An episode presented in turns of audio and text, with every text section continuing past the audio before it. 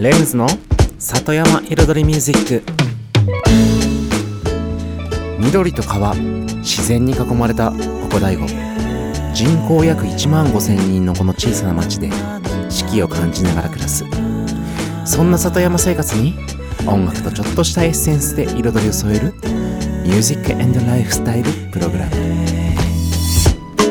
The people smile 輪になり笑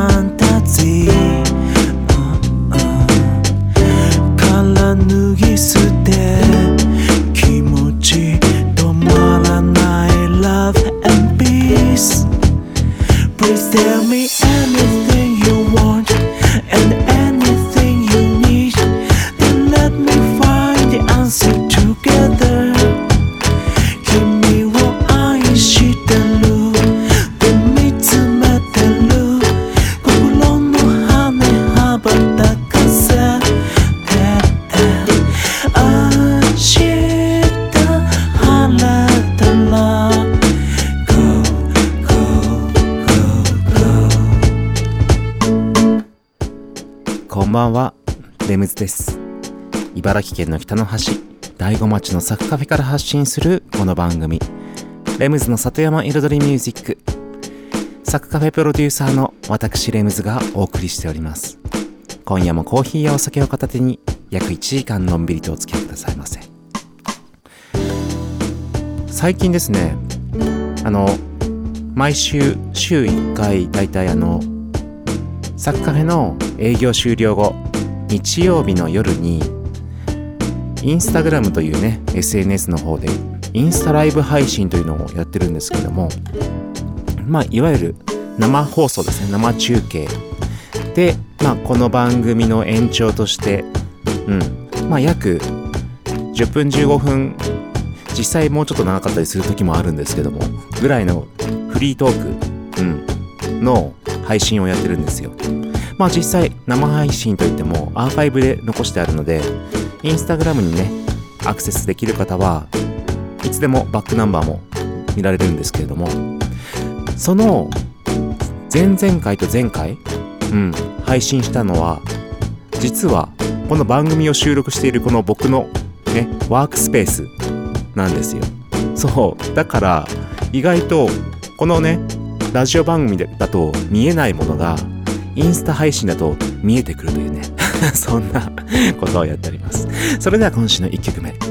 まさにね今ねこの収録中のね外はねちょっとね秋の虫のね音が聞こえてきる来てるんですよ。だからそんな時にねちょうどぴったりなほら僕の曲ですね。レムズで Secret Base サムライミックス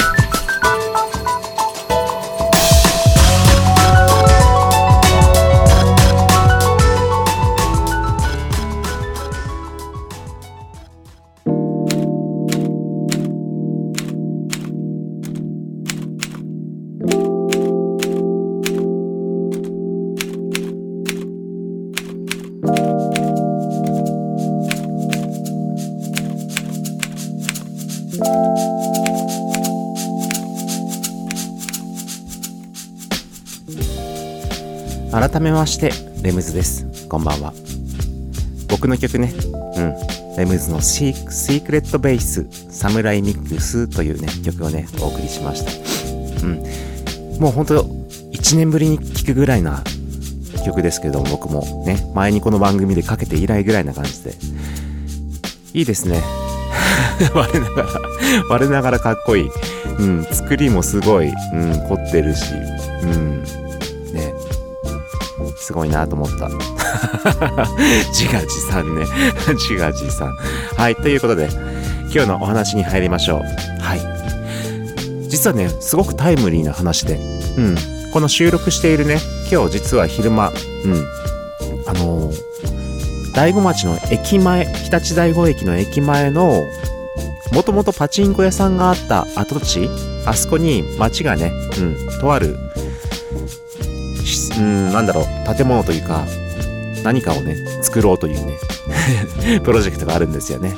そこでやっぱりいろんな人たちのね意見を取り込みながら町民の人ねその他役場の人もちろんいろんな人できる限りの意見を取り込んでできるだけできる限りいいものを作ろうというね話で。それのまあ意見交換ワークショップ的なものに参加してきました。はいその時の話をね少ししようかなと思います。まあとりあえず建物的には1階2階3階というね主に構成になりそうなところらしく。でこれまでの町のね職員さんたちと役場関係その他意見をまとめたところまあ大まかな、えっと、使用方法というかね、こういう形にしようというものがもう決まっているようで、土台的なものはね。それがまあ、1階が、まあ、カフェとか販売スペース的な、うん、飲食してもいいよな、的な。で、2階が、主にフリースペース的な。そして3階が、より学生向けな、うん、が使いやすいような、うん、みたいな、まあ大体基本構想みたいなのはできてたわけですよ。うん。そこでそれをよりね、具体的にそれぞれのチームが4チームあったんですよ。4人かける4チーム、プラスそれぞれに役場職員さんがついて。はい。で、うん。で、それぞれ A チーム、B チーム、C チームは、その1階の使い方、2階の使い方、3階の使い方、そして僕たち D チームは、まあ全体のね、イメージ図みたいなところだったんですよ。うん。でも、で、最後にこうみんなそれぞれのグループで いろいろ話をやって発表して、うん。で、聞いていると、大体みんなね、うん、同じだなと思った。そう。同じこと考えてて同じ課題が頭に浮かんでて、うん。それを解決するための案が出てきてみたいな。だからね、うん、良かったって言えば良かった。でね、僕が本当に共通して言えることの中で僕が本当に言ったのは、何だったら人が使うとか、人が来やすいとかじゃなくて、もう人が来たくなる、人を呼び寄せる、なんだろう、使いたくなる、そういうデザイン、空間デザインとか見た目とか、そういった部分が、まず大前提じゃないかっていうね、そこを注力してからのスタートなんじゃないかなっていう話ですね。一曲挟みましょう。カルマンブラザーズで、モモ。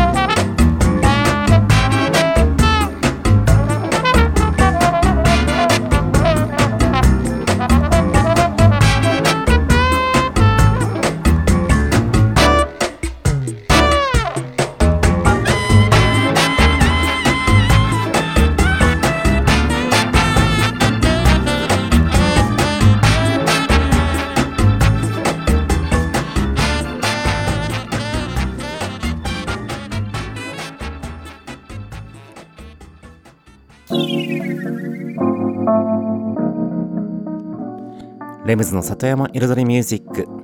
今日のトークテーマは第五駅前の旧ねパパチンコ屋さん跡地に作る町の施設というか建物のね使い方どういうものに仕上げていくかのワークショップに参加してきた時の報告をしています。それでね結構ねみんなねその意見的なものはねほんと基本的なところはみんな一緒というかうんやっぱり街の課題的な部分の一つ場所がないみたいな。例えば買って食べる場所がない。もちろん飲食店も少ないっていうのもあるし駅前の大成食堂があってでもそこが埋まってるとじゃあ向かいのサンローランでパン買って食べようにも食べる場所がない。うん。ね。玉江旅館さんでお弁当買っても食べる場所がない。くじ屋さんでお弁当買っても食べる場所がない。うん。とかね。それこそ電車待ちの時間に待つ場所がない。うん。学生たちがたまる場所がない。うん。ちょっとフラッと寄れる。ね。フラッと寄ってちょっと時間をする場所がまあ第5カフェ以外ない。とかね。まあそういった結局場所がないっていうところがみんなのね共通点だったのかなと思います。うん。みんなの意見を聞いててね。だから高校生がねふらっと寄って勉強できる友達と時間を過ごす。うん。もちろんカフェでもありだけどそういうスポットが別にもちろんいくつがあっても困らないわけじゃないですか。みんなが嬉しい。あとね若い人たちが若い人っていうか本当に子育て世代とか、うん、ママさんとかが集う場所がない。マイン？マインってちょっと施設だよねっていうね。うん、それは僕なりのね、うん、初あの意見ですけども、施設じゃない場所でママさんたちが集まれるような場所もあってもいいよねっていう。ね、そういう部分とか。で、あとね、先ほど前半の最後に言った、でも結局は何があるかじゃなくて、人がね、どういう風にたくなるかっていうね、空間、雰囲気、デザイン、そういった部分は特に注力してほしい。注意してほしい。うん。ね。意識してほしいところかなって思います。だからね、僕もそのグループの中で言ったのは、結局マインはマインで別にフリースペースとしても使えるし、ね、なんか販売するとしても借りれれば販売もできるし、ね、結局人が何でも使える空間っていうマインがあるわけですよ。でも、それと何が違うかって言ったら、もうそこは完全にデザインなんですよね。だから、例えばフリースペースをね、フリーに使えるスペースを2階とか3階に作ったとします。でもそこにテーブルを、会議テーブル置いちゃったらもうそれはもうそれで台無しなわけですよね。うん。そうじゃなくて、もう、街の人たちが、いや、うちの商店街にはこんなめっちゃおしゃれな ものがあるんだよって、ここ自由に使えて、しかも買ったものね、持ち込んでも食べれるし、逆にね、飲食スペースでは売ってたりするし、みたいな。うん。なんかそういうね、なんかもう、全然違うもの施設、まあ、施設とはもう呼べないようなものをね、やっぱり作る必要はあるんじゃないかって僕はね、思いました。うん。でね、まあ今回のワークショップでは、実はまあ、あの、UR 都市機構のね、方々もね、えっと、参加してまして、まあその、参加で各グループには入ってないんですけども、トータル的にこういろいろ意見とかをくださって、そこでちょっとね、面白い話もね、聞けたので、ちょっとこのね、トークテーマ、来週に引っ張ってね、今日は前半として、来週後半でそのね、UR 都市機構の方々のね、意見とかの話もね、ちょっと取り入れながら進めたいと思います。うん。だからね、結構ね、面白かったし、ね、いろんな意見あったし、楽しかった。っていうかね、でも意見がみんな、うん、割と方向性一緒だったからとりあえず安心したっていうかね、うん、本当にいろんなアイデアも出てきたし、うん、ワクワクするかなって思った。はい、以上です。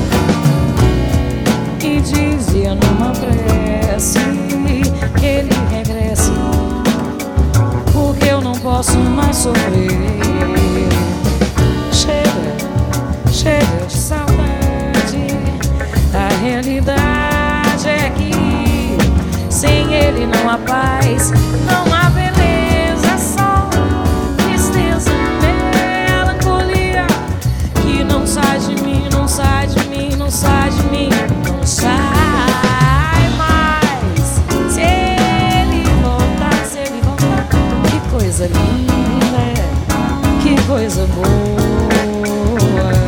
Pois há menos peixinhos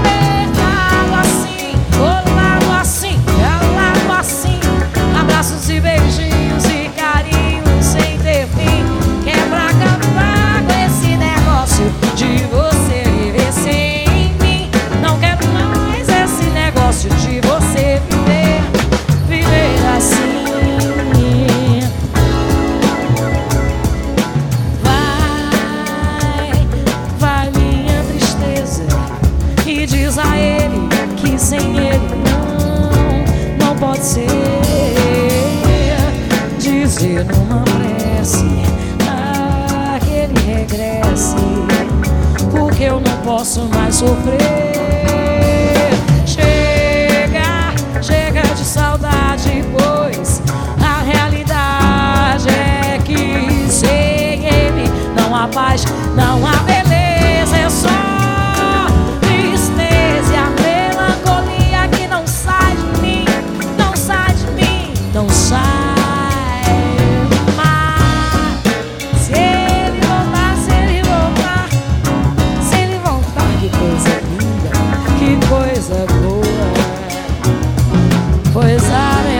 Peixinhos a nadar do que os beijinhos que eu darei na sua boca.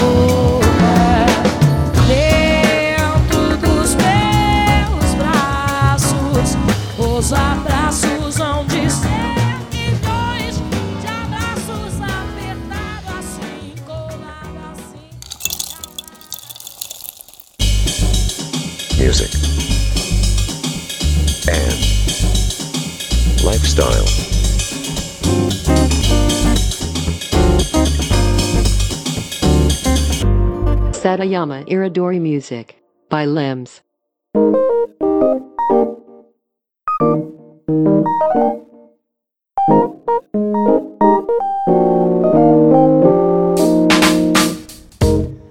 レムズの里山彩りミュージック私レムズがお送りしていますここからのコーナーはレムズ学と題しまして毎回私レムズの趣味やこだわりその他もろもろ毎回一つのテーマに絞って深くマニアックにお話しするコーナーでございます。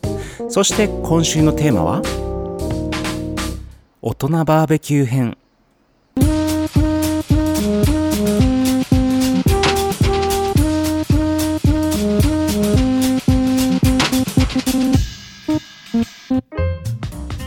さて先週ですね先週バーベキューの話をねちょっとしました。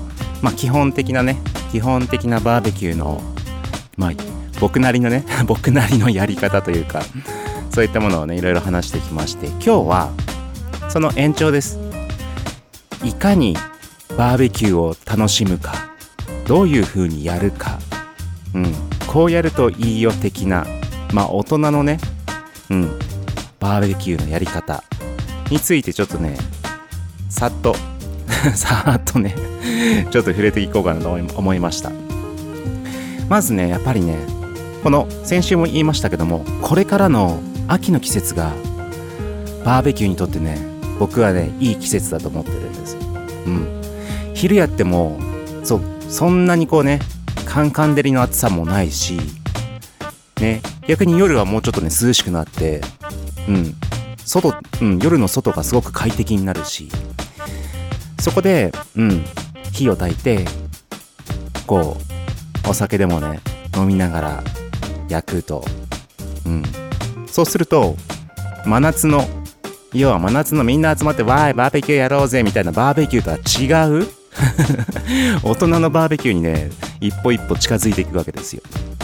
でまずねバーベキューは基本ねそのバーベキューやろうぜでこうえー、何準備する？じゃあ俺なんとか買ってくるわとかじゃあ肉買うぜとかねもうそうやってねもう準備に力入れるのは子供のバーベキューね。大人のバーベキューはそんなにねこう何肩肘張らずじゃないけどなんだろう構えない。さらっとやる。そうさらっと。もうちょっと炭火つけてコンロに入れたらもういただきますぐらいな。ノリです。そう結構ね前この番組でも言ったかもしれないんですけど僕は普通に日常日常生活の夕飯でバーベキューとかよくしてますからそうだから子供とね2人で住んでた時はあの普通にお店やる前ですよ。サッカーフェとかねお店やる前に普通にテラスまあテラスはテラスで作ってあってで今日夕飯何？みたいな。うん今日バーベキューにしようかと思ってみたいな。うんだから家にあるお肉出して野菜出してあと焼いて食べるみたいな。もうそれだけ。普通によく家庭で焼肉やるじゃないですか。ね。多分あのね。ななんでしょう。なんて言うんでしたっけ？鉄板のヒーターみたいなやつ。はい。あれでホットプレートみたいなやつ？うん。出してさ 普通に買ってきたお肉焼いたりして焼肉のタレつけて食べるじゃないですか。それと一緒ですよ。うん。もうそんなノリね。うん。バーベキューやろうぜじゃなくてうん普通にはいはいいただきますみたいな。ぐらいのね。ただ火つけるだけ。火が火の元がうんちゃんと炭になってて炭になってて網で焼いて外で食べるみたいな。うんそれだけの話なんですよ。はい。そのぐらいのハードルのね低さ。うん。もう構えて構えて準備して食材買ってみたいな。それはちょっとね大人のバーベキューとは言えないのではいまずはねそのハードルをねいかに低くするかそこです一曲挟みましょう I'm searching for my way, baby. I'm taking my time, baby. I'm gonna break the chain that your love has arranged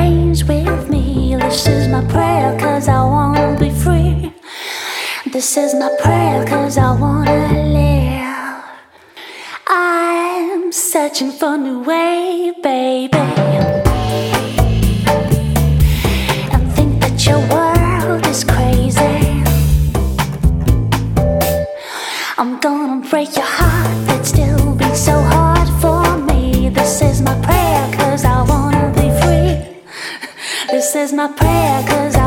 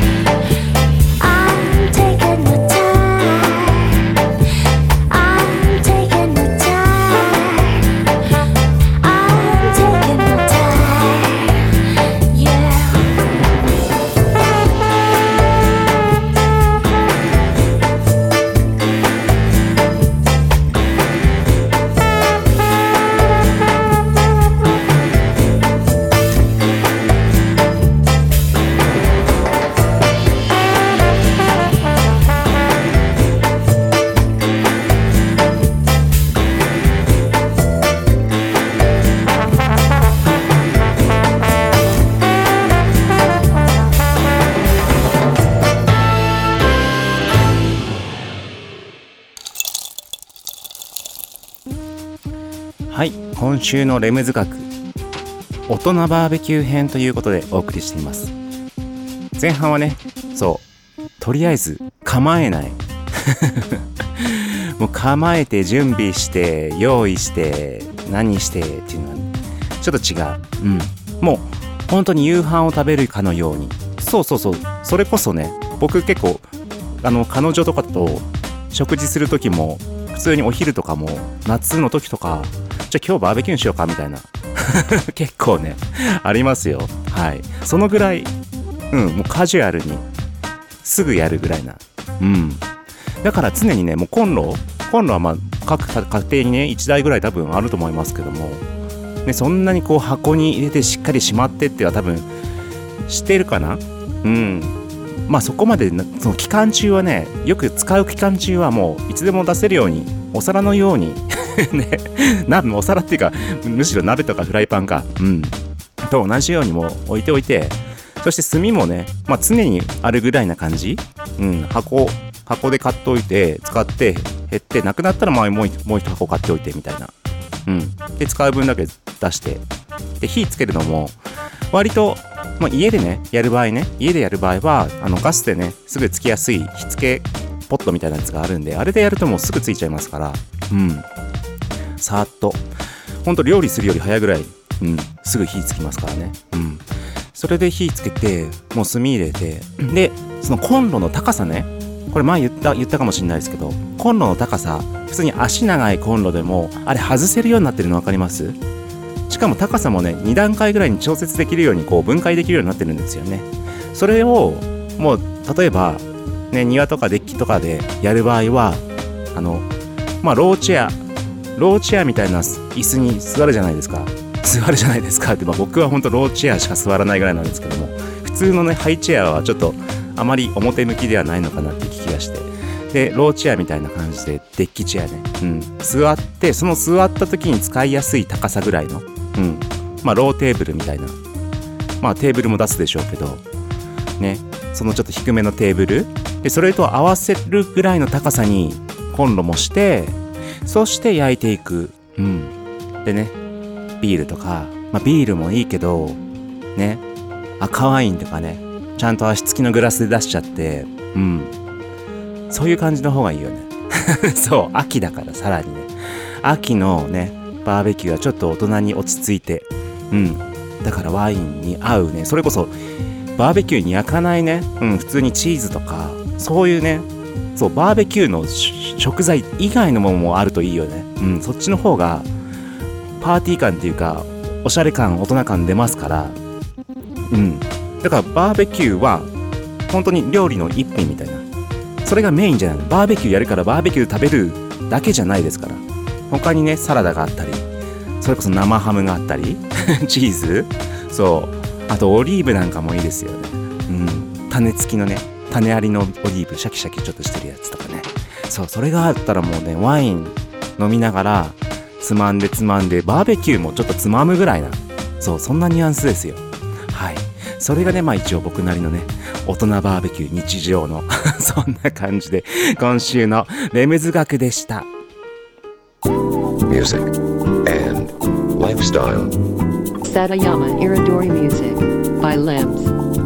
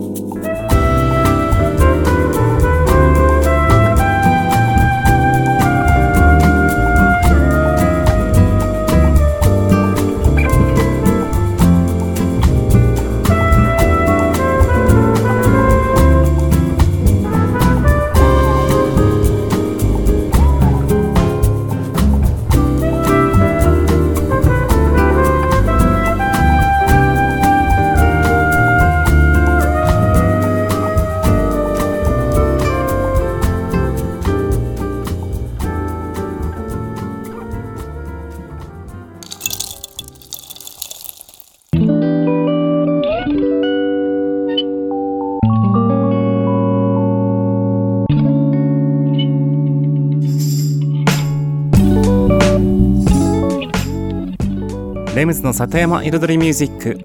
ここからのコーナーは野菜ソムリエレムズのサクカフェレシピと題しまして野菜ソムリエの資格を持つ私レムズが普段自分のお店サクカフェで実際にお客様に提供している料理のレシピを一品一品紹介するコーナーでございます。そして今日紹介するレシピは桃を使ったパスタです。はい。今ね第5の桃が出てます。でも終わりなのかな？減ってきた気がもうする。どうなんだろう？うん。でねこの間あったのは黄色い黄色い桃ですね。うん黄色オレンジ。うんそう。だから普通の桃よりも濃いんですよね色が。うん。で結構身もしっかりしててね美味しかったです。はい。まあそちらの桃を使ったパスタ。まあ以前紹介したねハニーレモン冷製パスタのねちょっと延長線になります。ということで行ってみましょう。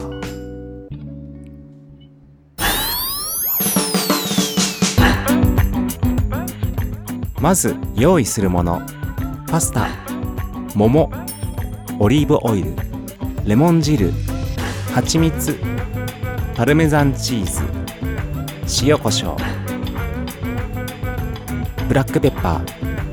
あとお好みでトマトとか。うん。はい。きゅうりとかね。ちょっと冷製で食べやすいお野菜とかでしょうかね。さてパスタはね、うん、表示より1分。12分。うん、結構国産のパスタ結構しっかり茹でないと柔らかくならなかったりするからちょっと長め長めにはい。茹でてください。その間にね冷製パスタのソースなんですけれどもこれねちょっと分量ねまたね今手元にレシピないとわからないんですけど 大体です。もうオリーブもう結構この辺ねもう作りながら味見しながらやっちゃった方が早いですからもうオリーブオイルね適量入れてボウルにそこにあのレモン汁ジャラジャラーっとビャーっと入れます。うん。では蜂蜜。もう大体こんぐらいかなってピニューってこう チューブで 出すなら出してもらって。でそこで甘みと酸味のバランスちょっと見ましょう。でそこに今度は塩気を足していきます。ブラックペッパーと塩。うん。塩パラパラパラパラでしょうかね。うん。そしてそっかお好みですりおろしにんにくを入れると旨味が出ます。ただもちろんね生にんにくになるので匂いが気になる方は入れないでも大丈夫です。そしたらもうね大体パスタソースはもう準備できますね。うん。甘み酸味塩気ですから入りましたからそこにオイリーブオイルも入りましたもんね。うん。でそれを冷やしますね。うん。まあ実際ね作っておかないとすぐ作っただけでは冷えないんですけどただパスタをね冷水で締めるからまあまあ、うん、冷たくなります。で桃。うん桃はお好みでねカット。大きさも自由。そう。結局甘み。うん甘みがこのハニーレモンのねそうソースと合わさってそう美味しいので。うんもうお好みでいいです。でトマトもお好みカット。できゅうりも千切りにしたりとかね。そうシャキシャキ。あと彩りにもなりますからね。きゅうり緑で。で桃もちょっとオレンジだったのでオレンジとトマトも赤め。黄色も入れたりね。うん。してもらって。であとはパスタ茹で上がったら氷水でしっかりね冷たくして。そしてあのしっかり水気を切って。うん。布巾とかでね絞るといいですよ。そしたらもうあそうだ。パルメザンチーズ忘れてましたね。パルメザンチーズもパスタソースの中に入れ込みましょう。そしてソースと合わせれば完成です。仕上げにもう一回パルメザンチーズかけてもいいですね。以上今週のサッカフェレシピでした。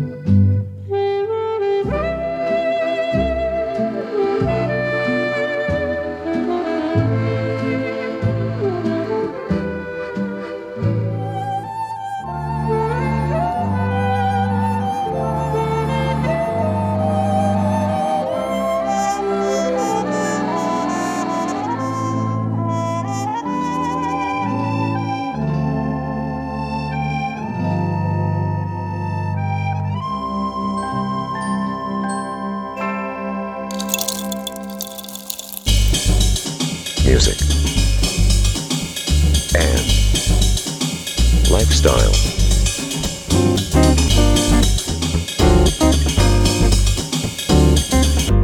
Satayama Iridori Music by Limbs.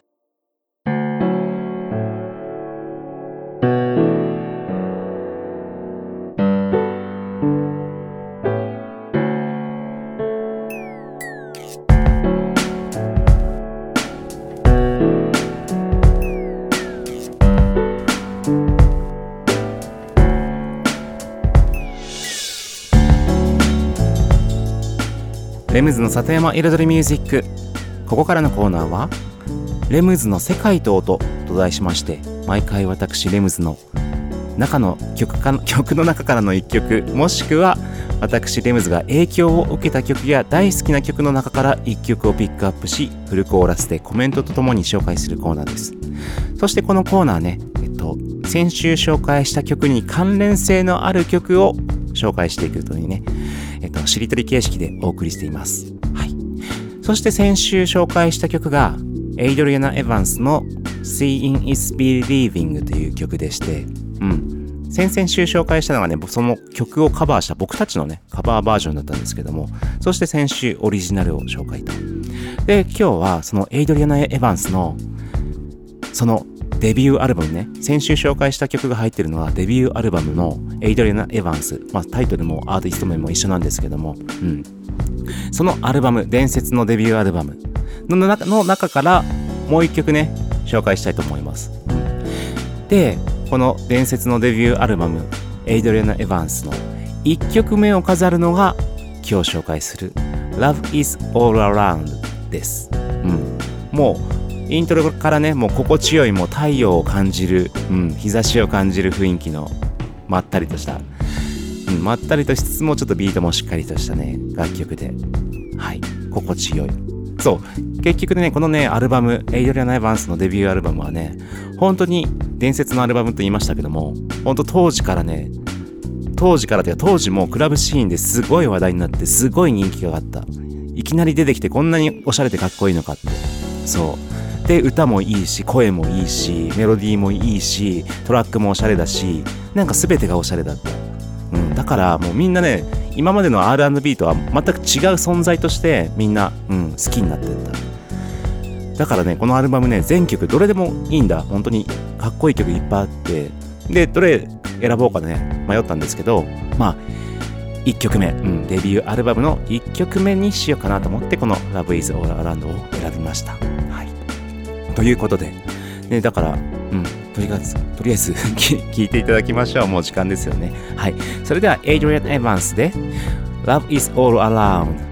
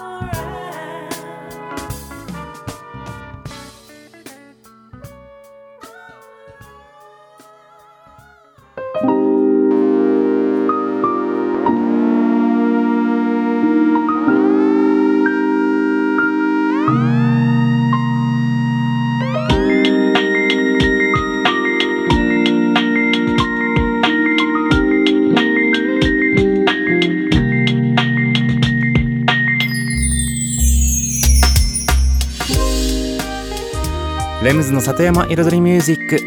ここまで約1時間私レムズがお送りしてきました。9月に入ってうんまあ9月に入るちょっと前からね一気に涼しくなってきてね夜も涼しくなって昼も涼しくなって一気に秋の虫のね音が聞こえてほんとコオロギがすごく一気に増えて ね。でセミが一気に減ってあっという間に秋にシフトチェンジしているこの頃。ですよね。うん、ねこのでも本当に あっという間に変わり方ちょっとここ数年の中でも本当特に一番ぐらいには僕は感じてます。その秋に変わる急に変わるのかみたいな。そのかこの急な感じね。だって朝朝セミの声がもうわーわーみゃまあめめめめジェジェジェジェ言ってたのに最近朝ピロピロピロピロピロピロピロピロピロコオロギばっかですもんやっと明るくなって昼ぐらいに近づいてきてやっとセミが鳴き始めるのかなみたいな。うん。ですね。まあそんな、うん、秋の方がまあ過ごしやすいのは過ごしやすいですけどね。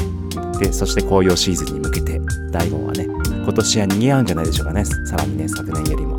ということで皆さんはい季節を楽しんでいきましょう。ありがとうございました。レムズでした。